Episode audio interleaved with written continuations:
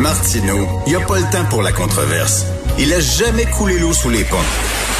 C'est lui qui la verse. Vous écoutez Martineau. Cube Radio. Faut-il repenser au complet l'organisation scolaire à l'école secondaire? C'est ce que pense euh, une poignée euh, de spécialistes en éducation qui euh, co-signent une lettre ouverte qu'on peut retrouver dans la section Faites la différence du Journal de Montréal sur le site Internet. Nous allons parler à un des co-signataires, M. Stéphane Allaire, Université du Québec à Chicoutimi. Bonjour, M. Allaire. Bon début de semaine, euh, M. Martineau. Bonjour. Alors, vous dites qu'on devrait profiter justement de, de, la pandémie pour revoir au complet l'organisation de l'école secondaire. Qu'est-ce que vous voulez dire?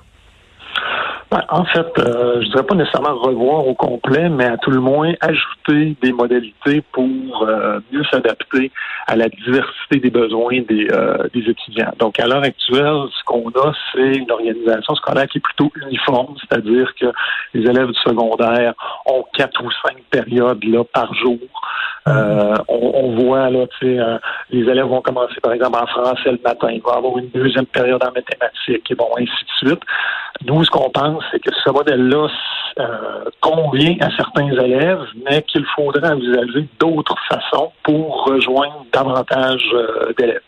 Alors, c'est quoi, d'autres élèves qui quoi qui doivent travailler euh, pendant leurs études? Ou? Ben, en fait, ça, ça, peut être ça là, vers la fin du, du, secondaire, mais ça peut être tout simplement la question de la, de la motivation. Hein, on sait qu'il y a des élèves qui vont à l'école, qui ne sont pas nécessairement euh, aussi motivés que d'autres. Et nous, ce qu'on pense, c'est qu'une partie du problème réside dans le fait, euh, l'espèce de modèle où on va s'asseoir à l'école de 8 à 4. Euh, ça convient à certaines personnes, mais en ayant des modèles un peu plus souples, un peu plus flexibles, ça permettrait peut-être d'atteindre les mêmes objectifs, mais avec des moyens un peu différents un peu comme à l'université où on peut euh, avoir, euh, on peut choisir des cours puis faire, mettons, son bac en plus d'années, avoir des, des, des, semaines moins chargées, c'est ce que vous dites, là? Oui, ça, ça pourrait être une des modalités. Une autre modalité qu'on voit dans, certaines écoles secondaires, par exemple, c'est euh, des élèves peuvent avoir un plan de travail hebdomadaire. Et donc là, euh, peuvent décider en fait de faire leurs mathématiques euh, quand ils veulent, leur français quand ils veulent. Il y a des temps euh, de travail euh, réservés au travail individuel. il y a du temps de travail en groupe pour que ces élèves-là se fassent expliquer des choses par les enseignants. mais l'idée, c'est de sortir un peu de l'espèce de, de, carcan, moi j'appelle ça l'école chaîne de montage, où on mhm. arrive le lundi matin à 8h30, on en sort à 4h, 4h30, puis on rentre comme ça le lendemain jusqu'au vendredi. Alors nous, ce qu'on dit, c'est pourrait-on essayer d'envisager de, d'autres modèles que celui-ci? Euh, on ne veut pas nécessairement jeter le bébé avec l'eau du bain parce que ce modèle-là est adapté à, certains élèves.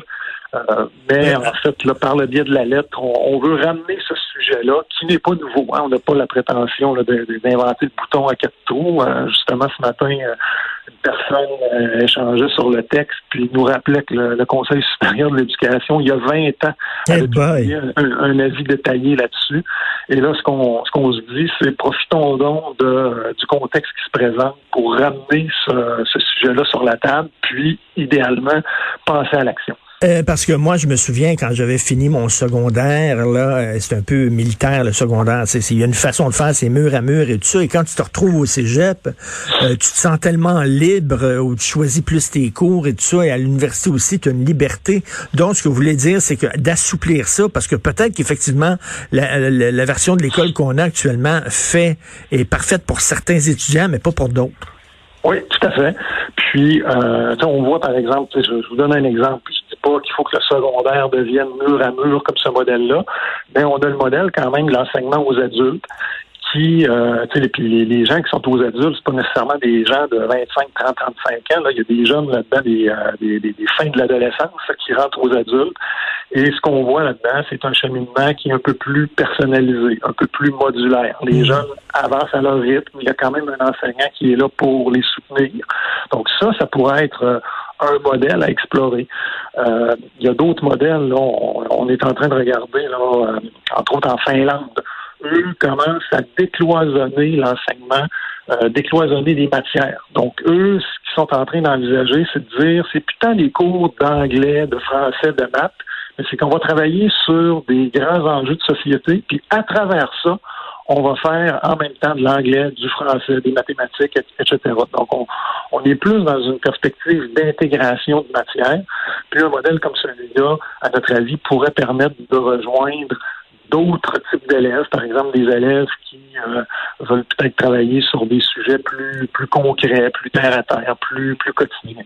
Donc euh, ça, ça peut être un autre exemple. Euh. Ben moi, moi sur papier, je pense qu'il y a beaucoup de gens qui vont être d'accord avec vous, sauf que comment, vous savez comment c'est, des fois on, a l'impression, puis corrigez-moi si je me trompe, c'est peut-être une impression personnelle, mais dès qu'on veut arriver avec des changements à l'école, on dirait que les syndicats de profs se braquent. C'est non, non, non, on veut rien savoir. Vous allez nous demander plus de tâches, d'être plus flexible, d'être plus disponible. Ça n'a pas de maudit bon sens.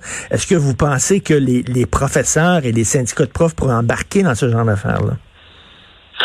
Ben, moi, je pense qu'il faudrait ouvrir, dans la mesure où on ouvrirait euh, par le fait même les conditions de travail, parce que c'est sûr qu'un modèle comme ça, ça ne peut pas se changer euh, en vase clos. C'est-à-dire qu'il y a un enjeu de, système, là, c'est un, enjeu qui est systémique.